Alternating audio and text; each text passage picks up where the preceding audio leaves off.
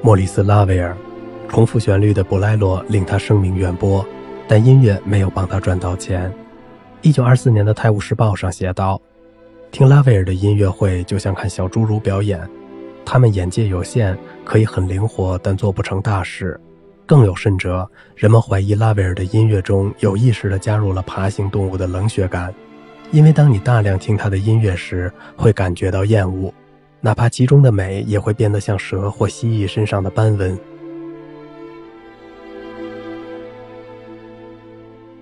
高贵而悲伤的圆舞曲第一次演出是在一个圈内行家的鉴赏音乐会上匿名进行的。这场音乐会混合了不知名的在世作曲家和早已逝去的作曲家的作品。一半听众听出这是拉威尔的作品。其他人认为可能是萨蒂、柯达伊、布朗切塞尔娃或是西奥多·桑托的作品。一群拉威尔的铁杆乐迷通常在他的音乐发出第一个音时就心醉神迷，却相信这首圆舞曲是别人写的。于是他们拼命地嘲笑其他人，来表现对拉威尔的忠诚。拉威尔面无表情。斯特拉文斯基身形矮小结实，但和其他矮子一样。他对时尚情有独钟，拉维尔也差不多。有一次，他花了一笔小钱买了一件淡蓝色的燕尾服，穿去波利尼亚克公主的大型晚会亮相。令他无地自容的是，他听到某侯爵问某伯爵：“那个连衣服都不肯好好穿的小个子是谁？”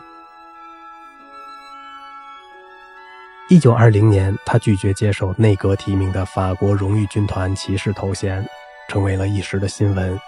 以前从未有人拒绝过这样的抬举，但拉威尔坚持那种波德莱尔式的高傲态度，认为国家无权评价公民。拉威尔拒绝了荣誉军团，萨蒂咯咯笑道：“但他所有的音乐都接受了。”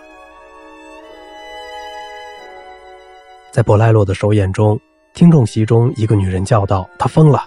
拉威尔微笑着回答：“他已经理解了这首曲子。”乔治·格什温请拉威尔教他，但没有结果。不久就传出这样的故事：拉威尔问格什温：“你一年能靠作曲赚多少钱？”“大大约十万美元。”格什温回答。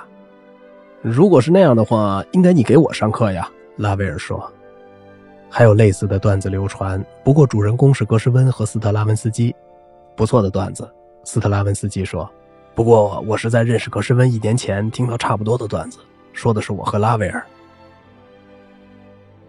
一次，他对乔治·奥利克说：“想写一部关于管弦乐作曲法的专论，拿自己作品中失败的例子来做示范。”